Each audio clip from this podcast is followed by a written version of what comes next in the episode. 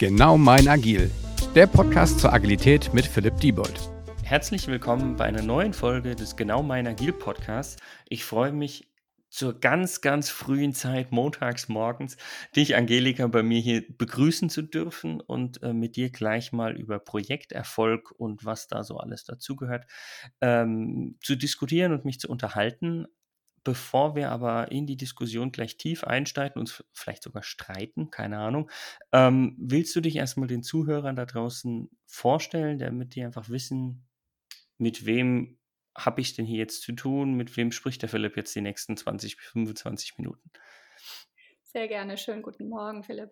Ähm, ja, Angelika Colisi, ich bin seit 15 mehr als 15 Jahren im Projektgeschäft tätig, ähm, Projektmanagement, äh, Projektleitung, Change Management äh, in unterschiedlichsten Rollen, ähm, am Anfang operativ und die letzten Jahre sehr verstärkt als Coach für die Menschen im Projekt. Das sind die Projektmanager, Projektleiter, sind die Auftraggeber und ähm, die Teams auch. Das heißt, ähm, ich bringe Klarheit, Struktur und gute Zusammenarbeit da rein mit allen Methoden, die mir zur Gebote stehen. Ich schätze mal, dass wir ähm, über die Methoden vielleicht auch noch an der einen oder anderen Stelle nachher reden. Wahrscheinlich, ja. Und du sagst ja immer, du wirst mehr und mehr zum Psychologen ähm, in dieser ganzen Arbeit.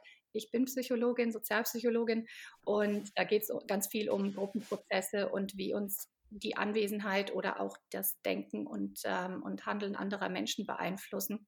Und ich kann dir sagen, es hilft es hilft jedes Mal im Projektgeschehen ähm, immer ähm, auf der psychologischen, nicht so auf der Seite ist, sondern wenn man mit der Brille drauf guckt. Ja, vielleicht kannst du uns, also mir und auch den Zuhörern ja heute auch ein bisschen helfen, sozusagen diese, diese Brille noch zu schärfen, die richtigen Gläser in die Brille zu legen. Jetzt spreche ich schon als Optiker oder so. Jetzt, jetzt wird es, äh, es ist vielleicht auch für mich zu früh, naja.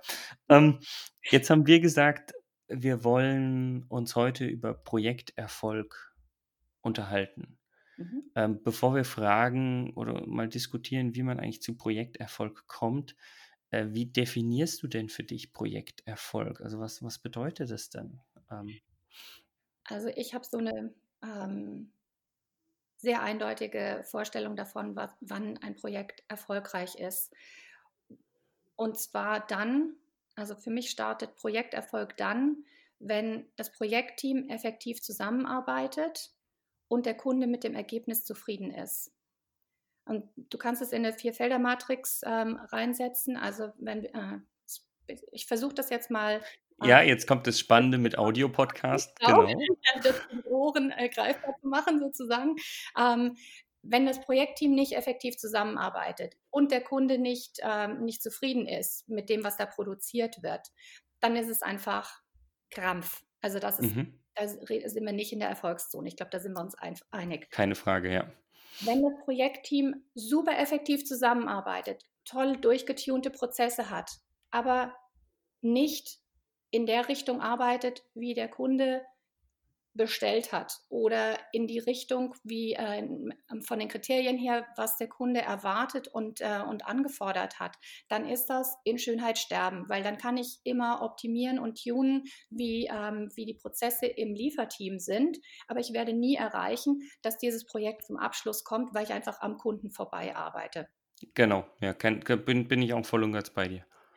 Umgekehrt, wenn ich mich nur um die Kundenzufriedenheit kümmere, dann habe ich schon ganz, ganz viele Teams gesehen, gerade von ähm, Softwareherstellern und Beratungsteams, also von Beratungsunternehmen, die super kundenorientiert waren und dabei komplett übersehen haben, dass die Effektivität des eigenen inneren Teams auch was damit zu tun hat, zu hinterfragen, warum brauchen wir das denn? Also klassisches Requirements validieren.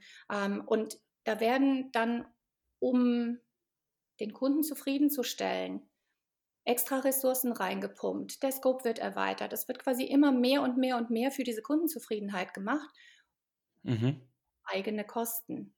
Und das kann ich mir als Software-Provider, der ein Implementierungsteam beim Kunden hat, geschweige denn als Beratungsunternehmen, was Implementierungspartner ist, das kann ich mir auf Dauer nicht leisten. Das ist für mich kein Erfolg. Ja, der Kunde ist zufrieden und das ist total wichtig, aber wenn ich als lieferndes Team dabei in, wel in welcher Hinsicht auch immer draufzahle, dann ist das auch nicht rund. Das heißt, für mich beginnt er Erfolg im Projekt da, wo beide Komponenten erfüllt sind. Das, ähm, das Projektteam muss effektiv zusammenarbeiten und da gehört natürlich auch dazu, dass es Ergebnisse liefert, gar keine Frage. Und das gilt aber nur in Kombination damit, dass das auch Ergebnisse sind, die der Kunde braucht, erwartet und mit denen er zufrieden ist. Ja, also Entschuldige. Bei, kein, kein Problem. Bei letzterem Punkt, also über diese, ich nenne es mal Kundenzufriedenheit oder, oder quasi Ergebnis, Output, der geliefert wird, ich glaube, da brauchen wir, brauchen wir gar nicht drüber zu diskutieren. Das ist ein Haken dran, das, das kann sozusagen jeder nachvollziehen. Was ich am Anfang ganz spannend fand, als du gemeint hast, äh, ein erfolgreiches Projekt hat für dich eben zwei Komponenten. Das war eben, eben das, ähm, das effektive Team, wo ich mir erstmal gedacht habe, warum brauche ich ein effektives Team? Um ein erfolgreiches Projekt zu machen. Und ähm, das Spannende ist, mit deiner Erklärung gehe ich sozusagen voll und ganz mit, weil ich erstmal gedacht habe, naja, ob die jetzt gute Prozesse haben oder nicht, solange das, das Ergebnis quasi für den Kunden stimmt, ist doch eigentlich erstmal alles wunderbar. Ähm, was aber spannend ist, wie du schon gesagt hast, ähm, wenn ich vielleicht viel zu viele Schleifchen an das Produkt machen muss, als ich eigentlich dran machen muss, als ich eigentlich machen müsste oder ähm, viel, viel mehr mache und es damit für mich als, als Dienstleister oder sowas viel, viel zu teuer wird, dann bin ich natürlich voll und ganz bei dir. Und deshalb war für mich halt so ein bisschen die, die spannende Frage, die du aber gut geklärt hast, was eigentlich dieses effektive äh, Teams oder effektive Zusammenarbeit im Endeffekt bedeutet. Habe ich das richtig verstanden oder richtig zusammengefasst aus deiner Sicht?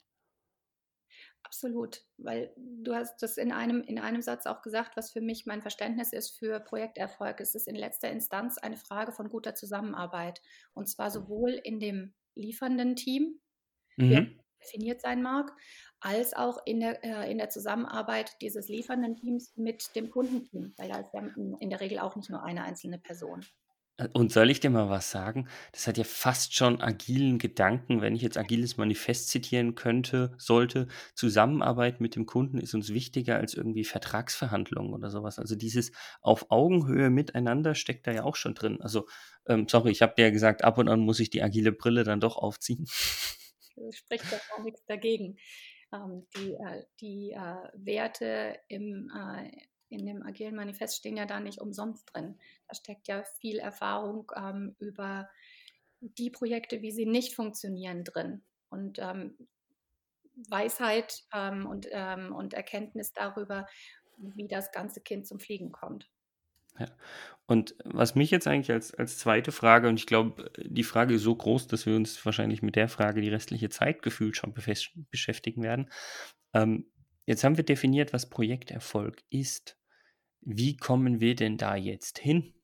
Also gibt es da irgendwelche Tools, Methodiken, Tipps, Dinge, auf die man achten muss, was wichtiger ist, was weniger wichtiger ist aus deiner Sicht? Ähm, ja. Absolut. Ähm, das ist ja so mein Haus- und Hofthema. Also diese, also Deshalb bist du hier, genau. Oder hören ja. dich alle jetzt oder wir jetzt sprechen wir, genau. Genau, mach mich nervös. Ja. Oh ja. Du ähm, kriegst es hin, ich bin zuversichtlich. Ja, natürlich. Montagmorgen, was kriege ich da nicht alles hin? Für mich ist die Basis für jede gute Zusammenarbeit Klarheit und Struktur. Das hört sich, glaube ich, ziemlich reglementiert an. Jedes Mal, wenn ich das höre, denke ich mir, ah, Struktur, bäh. Aber in letzter Instanz schaffen Strukturen und Ordnungen eine gewisse Klarheit, weil es Dinge sortiert. Und wenn wir jetzt in Richtung eines Teams gucken, bleiben wir einfach mal bei dem liefernden Team. Für mich ist das mhm. Delivery Unit, ähm, wie auch immer ja. die sein mag. Dann ähm, hilft es enorm zu wissen, wer macht eigentlich was. Klassisches Roles and Responsibilities, Rollen. Ja, Verantwortungen, ja, genau. Genau.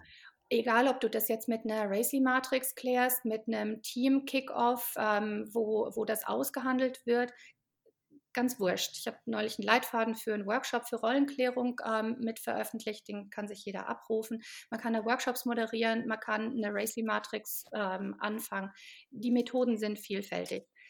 Wichtig ist, dass in einem Team, was zusammenarbeitet, klar ist, was mache ich eigentlich und wo fängt dein Tanzbereich an, damit ich auch die Übergabepunkte und vor allem auch die Erwartungen in unserer Zusammenarbeit ähm, an diesen Übergabepunkten definieren kann. Weil wenn ich weiß, ich bin quasi der Erste im Prozessfluss und ich übergebe dann das Ergebnis meiner Arbeit an dich und du machst weiter damit, dann muss auch geklärt sein zwischen uns, wie kriegst du das mit? Schmeiße ich dir das einfach irgendwo hin? Ich kenne so einen Case, wo, wo man einfach irgendwas in des anderen Excel-Tabelle reinschreibt und dann quasi stillschweigend davon ausgeht, dass der andere das dann schon aufnimmt und dann einfach weiterarbeitet. Ist jetzt nicht so mein Favorit, wie du, wie du hörst, aber mhm. muss geklärt sein, also ich sage das so, es muss geklärt sein, weil ich so viel erlebt habe, wo, wo, gerade an diesen Übergabepunkten nichts geklärt war und dann Dinge im Sand verlaufen sind. Man hat angenommen, ah ja, der andere macht das schon oder beide sind losmarschiert und haben sich von beiden Seiten aus darum gekümmert. Diese klassischen Schnittstellenthematiken, die wir in jedem einzelnen Team, in jedem einzelnen Projekt haben. In dem Moment, wo ich mit allen zusammensitze und dadurch gehe, okay, wie ist dein Rollenverständnis? Was machst du, was, was, wo, was ist dein Verantwortungsbereich, okay, und wie, gibst, wie übergibst du an dem, bei dem und dem Thema, bei dem und dem Case an den Kollegen? Beispiel, ich habe einen Workshop moderiert, da gab es einen Solution Owner, einen Platform Owner und einen System Owner. Yay! Also so viel Ownership in einem Raum ist doch genial. Äh, ja und nein, aber ich bin gespannt.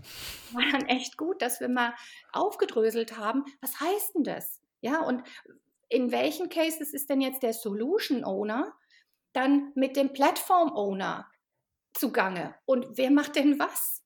Also wir, wir leben ja viel davon, ähm, Ownership zu definieren, Verantwortung zu klären und, äh, und auch dafür zu arbeiten, dass Menschen, in, äh, die zusammenarbeiten, sagen, ja, ich ohne das, ich verantworte das, ich kümmere mich drum, ich fühle mich verantwortlich. Ja. Aber bloß davon auszugehen, weil irgendjemand Owner heißt, dass dann automatisch klar ist, so, weißt schon, diese magische Telepathie in der Sekunde, wo du irgendwie eine Position oder, oder, oder, oder eine Stellenbeschreibung irgendwie geschrieben hast oder einen Titel dran geklebt hast, ist ja Quatsch. Und ähm, um wieder die Schleife zurückzufinden, ähm, es braucht Klarheit darüber, wer macht hier was und wie gehen wir miteinander um. Einmal global, wie wollen wir miteinander umgehen als Team, Kommunikation, Spielregeln und so weiter. Und aber auch anhand der Prozesse, die durchlaufen durch unser Team, wie sind die Erwartungen zwischen uns beiden? Wenn ich dir das weitergebe, sage ich dir Bescheid, Kriegst du irgendwie eine Jabber-Nachricht oder kriegst du irgendwie, schreibe ich das in Slack rein oder. Oder ist es doch eine E-Mail oder was auch immer, ruf ich dich an, kann ja alles sein. Ja. Also da gibt es ja eine Million pot äh, potenzielle Möglichkeiten. Oder musst du nachfragen bei mir?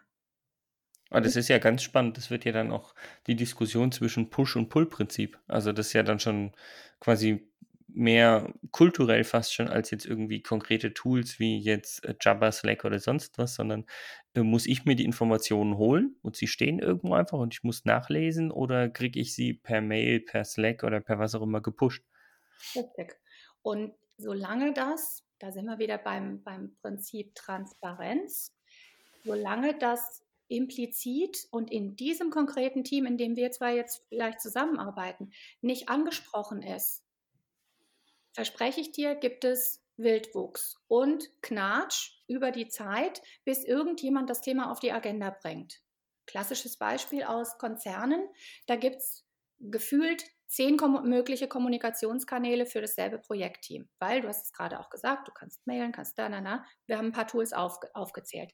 Solange nicht in diesem konkreten Projektteam einmal drüber gesprochen wurde, okay, für das Thema Update für, ähm, für was weiß ich, ich habe meinen Job erledigt und ich gebe die Task an dich weiter. Nehmen mhm. wir das, ob das das Kanban-Board ist oder ob das äh, irgendwas ist. Lassen wir mal komplett raus. Aber solange wir nicht darüber gesprochen haben, hat jeder einzelne dieser Teammitglieder ähm, die Challenge, auf allen gefühlt zehn Kanälen zu gucken, wo ist denn jetzt der Stand? Und dass das A eine Ablenkung ist und B ganz sicher nicht für Transparenz sorgt. Ich glaube, da sind wir uns schnell einig. Ja, ja, keine Frage. das sind so Dinge, die ich mit Klarheit meine, die für eine gewisse Effektivität sorgen. Mhm.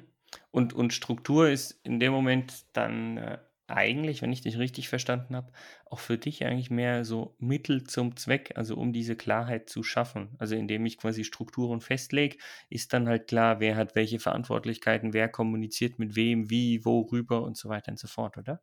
Ganz genau. Auch die Spielregeln, wie wir miteinander umgehen, auch eine Meetingstruktur und auch die, äh, die Auswahl aus den oder das Festlegen, das gemeinsame Festlegen aus den zehn möglichen Kommunikationskanälen, die wir eben hatten, zu sagen, okay, in diesem Case nutzen wir das Tool und nur da finden wir ein Status-Update darüber, welche Task erledigt ist oder in welchem Stadium die ist und bei wem. Und wenn äh, für einen anderen Case nutzen wir diesen und jenen Kanal. Auch das ist eine Struktur schaffen. Das macht quasi aus diesem ja, aus diesem möglichen Wirrwarr, aus der Vielzahl an Möglichkeiten, ähm, bringt es eine Kanalisierung rein und schafft Klarheit. Genau.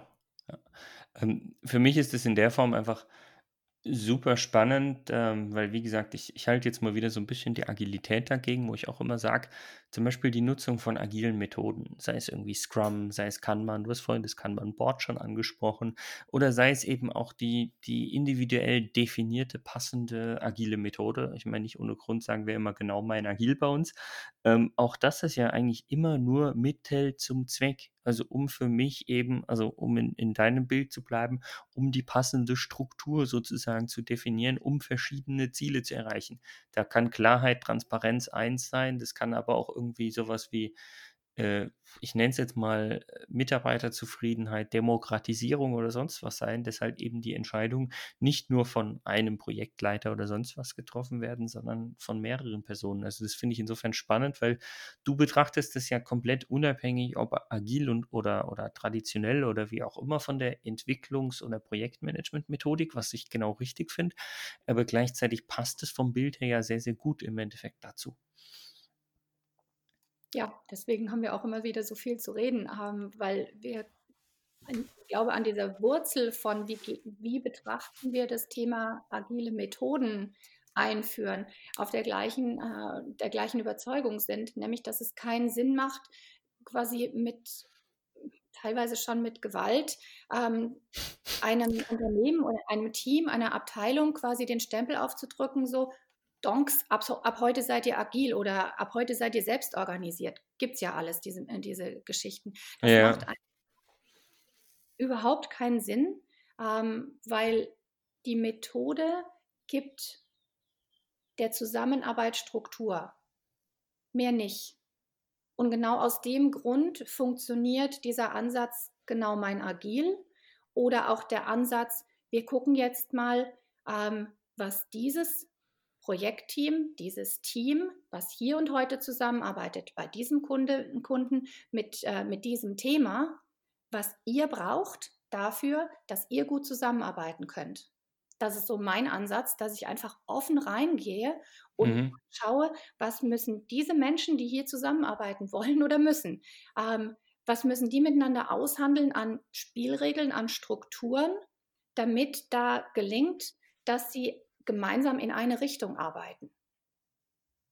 Mhm.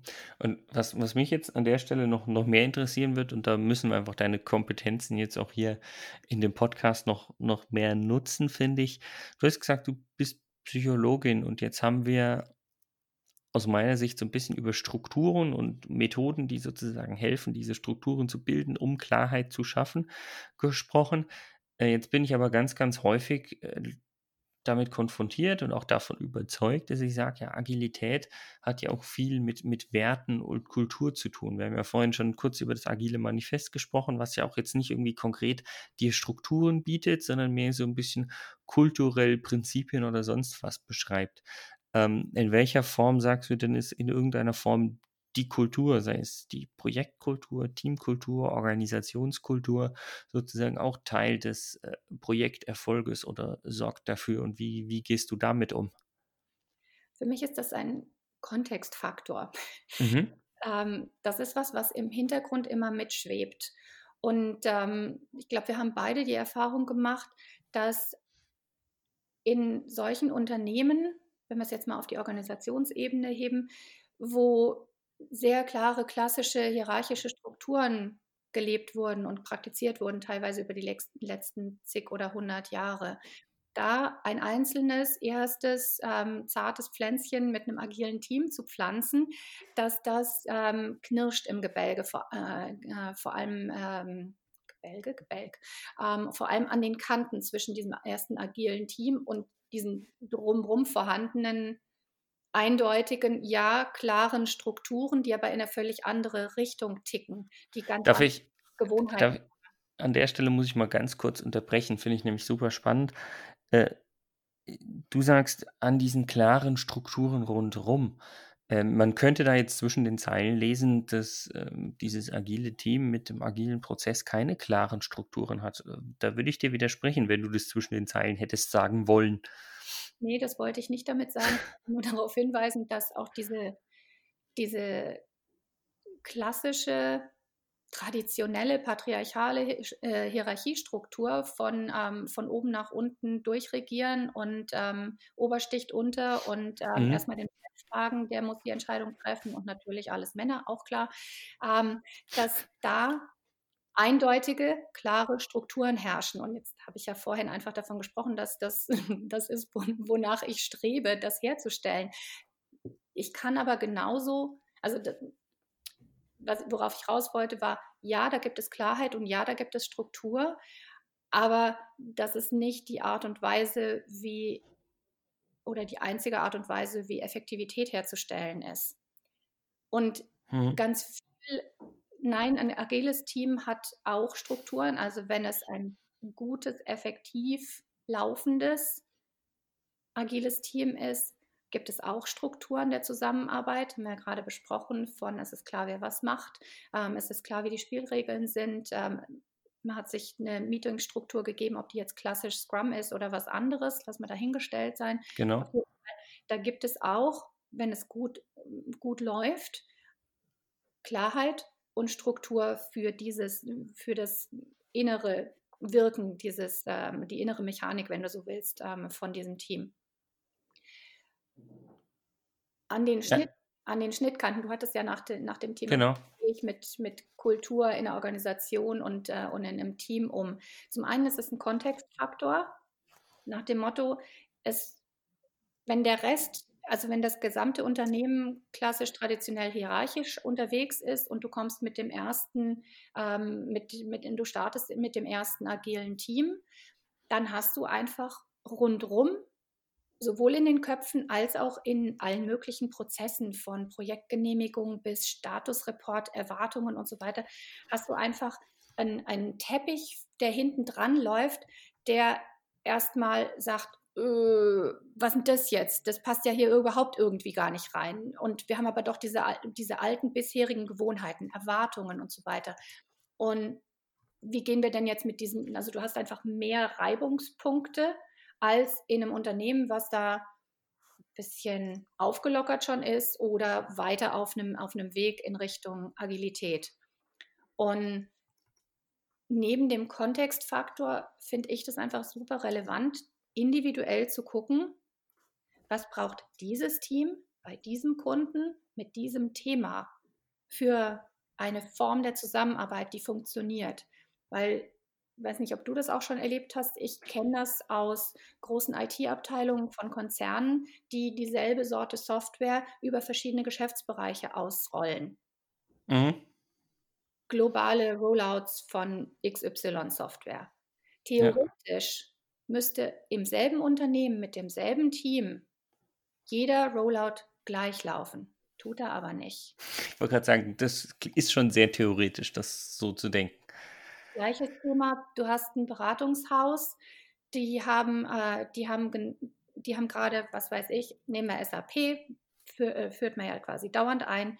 Die haben gerade SAP beim einen Kunden eingeführt, kommen jetzt zum nächsten Kunden. Es ist dasselbe Team, es ist dieselbe Sorte Kunde und es ist ein anderer Projektleiter. Das Team, was beim, beim letzten Kunden hervorragend performt hat, performt jetzt nicht mehr. Und es hat nichts mit, äh, mit, das ist ein anderer Kunde zu tun, sondern es hat was damit zu tun, dass das Team und der Projektleiter nicht aufeinander eingespielt sind, weil dieser, dieser Projektleiter anders, andere Erwartungen hat, wie dieses Team funktionieren soll. Dann muss ich mhm. da, da aushandeln.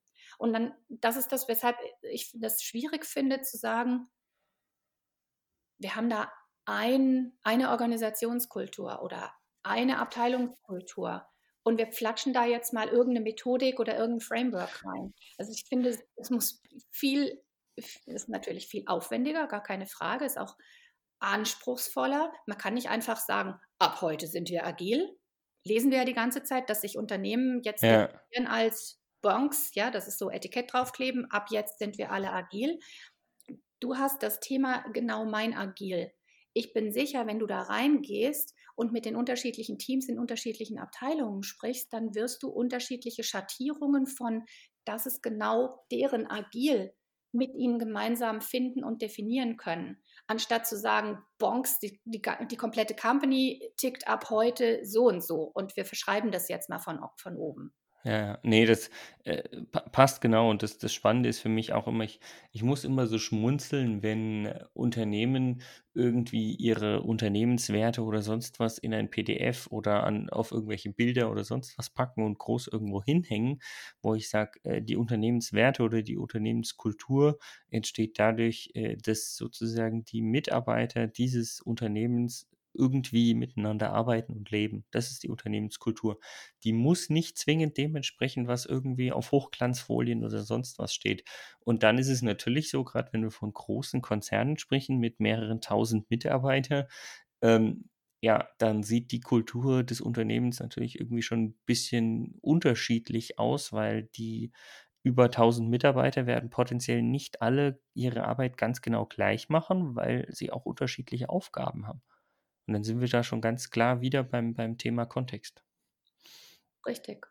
Und ähm, also da gibt es ja zwei, zwei Flaws drin in, äh, in, die, in dieser Vermutung, die, äh, die da in manchen Großkonzernen äh, oder auch in kleineren Unternehmen herrscht, dass man dadurch, dass man jetzt sich geeinigt hat, okay, wir schreiben jetzt folgende Werte aufs Plakat und das hängen wir in der Halle und in jedem Konferenzraum aus, dass es das ist ja ein gewaltiger Schritt. Es ist viel besser, als darüber nie nachzudenken. Ich glaube, auch da sind ja. wir uns einig. Aber genau. ein Fehler besteht ja darin, dass ganz häufig das Führungsgremium, egal ob das die Geschäftsleitung ist, ob das die Geschäftsleitung mit, mit den Bereichsleitern unten drunter oder ob das ein Vorstand ist, ganz egal, ähm, dass sich die Geschäftsleitung zurückzieht ins stille Kämmerlein oder aufs Strategy Offsite und durchgetuned darüber philosophiert, was denn und rausarbeitet, teilweise wirklich mit mit viel Herzblut und Engagement, was denn aus ihrer Sicht die Werte des Unternehmens sind und auch sein sollten, also was sie anstreben. Und dann kommen die total happy zurück und sagen, guck mal, was wir Tolles erarbeitet haben und sind total stolz darauf, dass sie sich was ausgedacht haben oder das klingt jetzt polemisch, das soll es nicht, ähm, gearbeitet haben und dann nicht der Rest der Mannschaft, egal wie groß diese Mannschaft ist, sagt, boah, ja, genau da unterschreibe ich. Weil so mhm. funktionieren wir einfach nicht als Menschen. Es gibt nicht umsonst diesen alten Spruch, ja, teach me, tell me and I forget und so weiter und involve me. Ja. Ich will beteiligt sein und dann, dann kreiere ich da auch mit. Und dann sind es gemeinsam erarbeitete, lebende Werte. Und dann gibt es auch diesen klassischen Buy-in. Ja, dann reden wir zwar halb Englisch, aber das, äh, da müssen jetzt alle durch. Ähm, das, was viele vermissen, wenn sie Werteplakate irgendwo stehen sehen. Natürlich kann ich mit in einem Konzern, wo 110.000 Leute äh, drin sind weltweit, kann ich kaum einen Bottom-up-Prozess herstellen, wo ich mit Townhall-Meetings und so weiter dann die gemeinsamen Werte erarbeite. Da kann ich andere Dinge kreieren. Also vielleicht sollte ich das auch relativieren. Ja, ich kann das. Die Frage ist, warum tue ich das und wo, äh, wieso mache ich dann so einen, so einen langwierigen Prozess, der so aufwendig ist? Was verspreche ich mir davon? Ja. Das ich könnte. Entschuldige. Ja? Nee, bitte, bitte mach du fertig. Ähm, also ich hatte ja gesagt, es gibt zwei Flaws. Der, der eine Flaw sozusagen ist, ähm, ist, was ich eben gesagt habe, es nützt wenig. Es ist schon besser, als da nie drüber nachzudenken, aber es nützt wenig, wenn sich ein Teil der, äh, der Leute in den Offsite zurückzieht und das alleine erarbeitet und dann nur noch deklariert und auf Poster schreibt. Also dann muss hinterher noch ein weiterer Integrations- und, ähm, und Diskussionsprozess ähm, Schritt ja. drankommen, damit das lebendig sich verteilt und auch, dass da eine, dass sich jeder dran reiben kann. Ähm, auch wie das, wie das zu verstehen ist, diese schicken Hochglanzwörter, die es ja oft dann nur, nur noch sind, anstatt auch ganze Sätze. Ja. Du hattest das Thema Kultur aufgebracht. Ich glaube, wir haben auch, das ist der zweite Flaw, wir haben ein Missverständnis, was das Thema Kultur und ähm, Diversity anlangt. Ähm, wir glauben immer, dass Kultur was mit einem Unternehmen oder mit, äh, mit einem Land, also diesen ganz großen Flächen oder Territorien ähm, zu tun hat. Das geht aber noch viel individueller. Nimm ein einzelnes Team, wo fünf Leute drin sitzen. Da habe ich vielleicht einen Software-Developer drin, da habe ich vielleicht so einen Business Analyst, Solution Consultant oder wie sie gerade heißen, so, äh, so einen Prozessberater drin.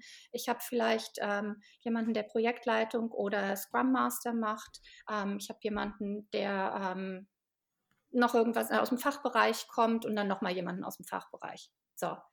Dann habe ich hier vielleicht unterschiedliche Herkunftsländer. Ich habe unterschiedliche Alters, ähm, Lebensalter. Und dann habe ich was, was nie genannt wird. Ich habe ganz unterschiedliche Berufsbilder.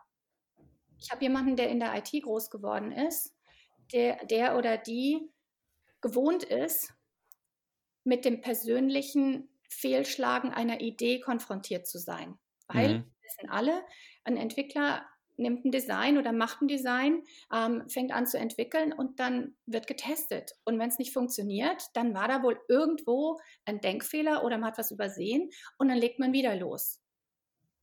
Das ist aber nicht das, was die Kollegen von der BWL-Fraktion lernen, die in den Fachbereichen drin sitzen. Die sind das nicht gewohnt.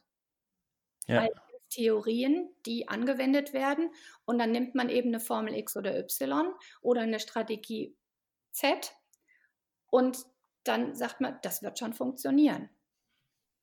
Ich male das jetzt ein bisschen schwarz-weiß, aber ich mache das bewusst, weil es für mich ein weiterer Grund ist, individuell mit, einem, mit einer bestimmten Teamkonstellation, und wir haben jetzt viel über das Delivery-Team gesprochen, dass ja es erweitert sich ja dann auf die Kombination mit dem Kundenteam. Das ist ja auch wieder ein, ein größeres Team gebildet. Auch das muss zusammenarbeiten und da prallen dann auch Unternehmenswerte, Unternehmenskulturen, ähm, andere Erwartungen aufeinander. Das ja. ist ein weiterer nee, bin Grund. Ich, bin, ich, bin ich voll und ganz bei dir und, und fand das auch nochmal spannend, diese, diese zwei Ebenen, zwei Level, zwei Flavors, wie auch immer du es genannt hast, ähm, nochmal zu besprechen. Einfach, wenn ich jetzt mal kurz auf die äh, Zeit schaue, die wir ja, wenn möglich, nicht, nicht allzu überstrapazieren wollen.